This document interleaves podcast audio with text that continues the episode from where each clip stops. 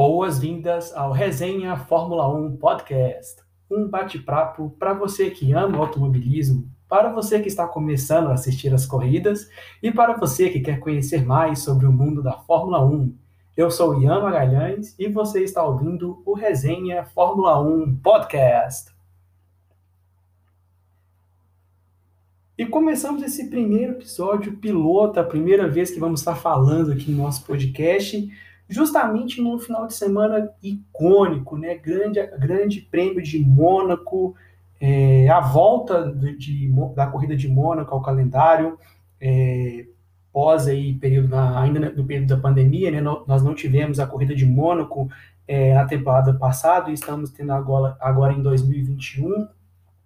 Mônaco, que é um circuito muito icônico, é, é um dos circuitos mais antigos do calendário. Mônaco sempre esteve presente é, desde o início né, da, da formação ali da, da Fórmula 1, o GP de Mônaco sempre esteve presente, mantendo basicamente esse traçado ao qual conhecemos hoje.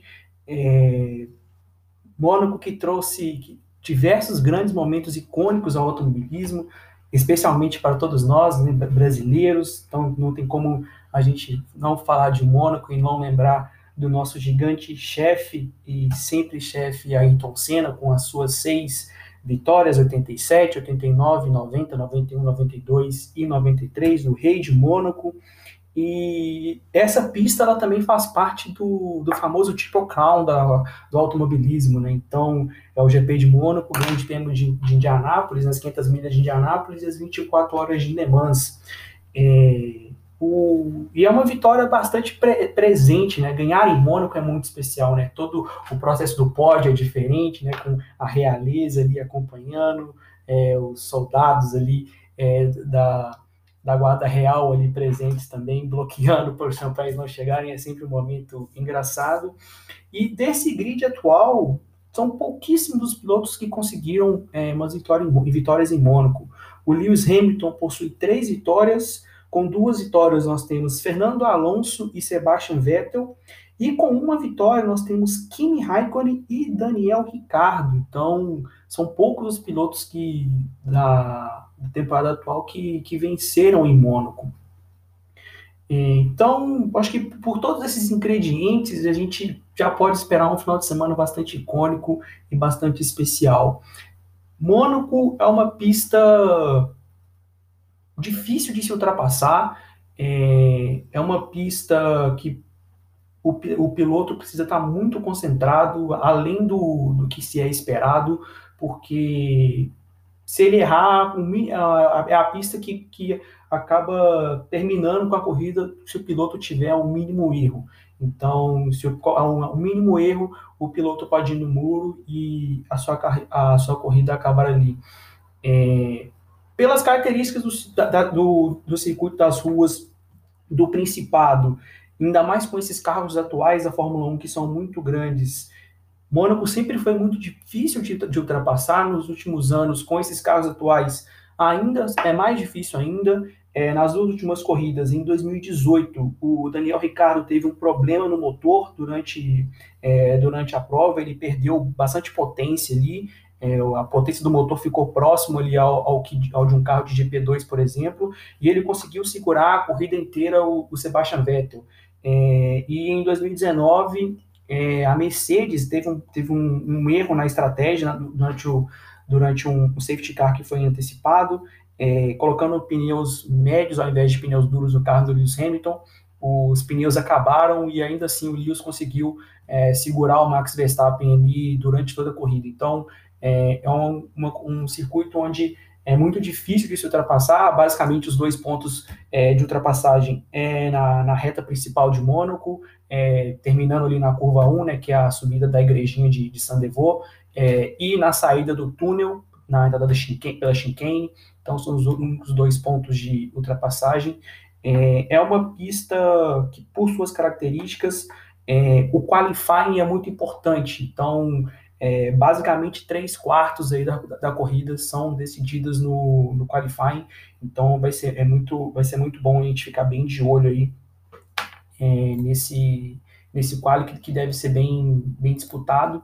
E o outro quarto é bem relativo à estratégia, né? Então, Mônaco é uma pista que posição de pista conta muito e a gente deve ter muitas. É, as, as, equipes vão com certeza trabalhar bastante a estratégia é, nesse circuito. É, safety car é uma grande probabilidade, né, pela, pelas características da pista. É, a última corrida em 2019, o safety car foi muito importante para a gente ter, é, ter, acontecido esse confronto entre Lewis Hamilton é, e Max Verstappen. É, existe uma, pode existir a possibilidade de safety car, é, então a estratégia é muito importante, a hora que, que vão acontecer os pit stops. Por ser um circuito de rua, os compostos de pneu devem ser os mais macios, não devem existir grandes problemas de desgaste de pneu, mas a equipe conseguir saber chamar o, o piloto no momento certo, para que ele volte, é, para que ele consiga voltar é, num momento que não tenha tráfego. Então, tudo isso é, importa muito em Mônaco, para que né, nessas combinações de estratégia, é, a gente pode ver ali é, as equipes utilizando do undercut e do, e do overcut é, para tentarem conseguir algumas posições. E para a gente fechar esse primeiro episódio, algumas das algumas expectativas. É, então, pelas características da pista é, e por esse campeonato estar tão disputado, é, as últimas corridas, é, Imola e Barcelona, foram é, mais. É, Imola, vitória de Max Verstappen, mas em Barcelona a gente vê a Mercedes muito forte. pelas características da pista, é, acredito que a Red Bull vai ter uma grande, uma grande chance de se recuperar no, no, nos construtores, principalmente pelas características desse carro da Red Bull. Então, o carro da Red Bull, se vocês olharem é, uma foto frontal, uma foto lateral dele, vocês vão perceber que a asa da frente ela é mais para baixo e a asa traseira um pouco mais levantada, né, em comparação ao carro da Mercedes. Então, é o que o pessoal chama de rake, né? Então, é, é uma, e essa característica do carro faz com que o carro se, é, se equilibre bem na, nas curvas de baixa. E em Mônaco é, você tem muitas é, curvas desse tipo, né? Então, é, acredito, acredito numa Red Bull bem, bem forte no, no Qualify. Os treinos que é, estamos gravando esse episódio aqui no dia 20 de maio, é, após treinos 1 e 2. A surpresa do treino foi a Ferrari, então Ferrari apareceu aí uma dobradinha da Ferrari com Charles Leclerc e Carlos Sainz no, no, treino, do, no treino livre 2. É, Mônaco é uma pista que é, ela privilegia mais carros equilibrados. É, motor não, não é uma. Você ter um carro com muito motor não é uma grande vantagem em Mônaco. Então, carros, carros mais equilibrados, com mais, é, com mais acerto da parte aerodinâmica, são carros que vão se destacar em Mônaco.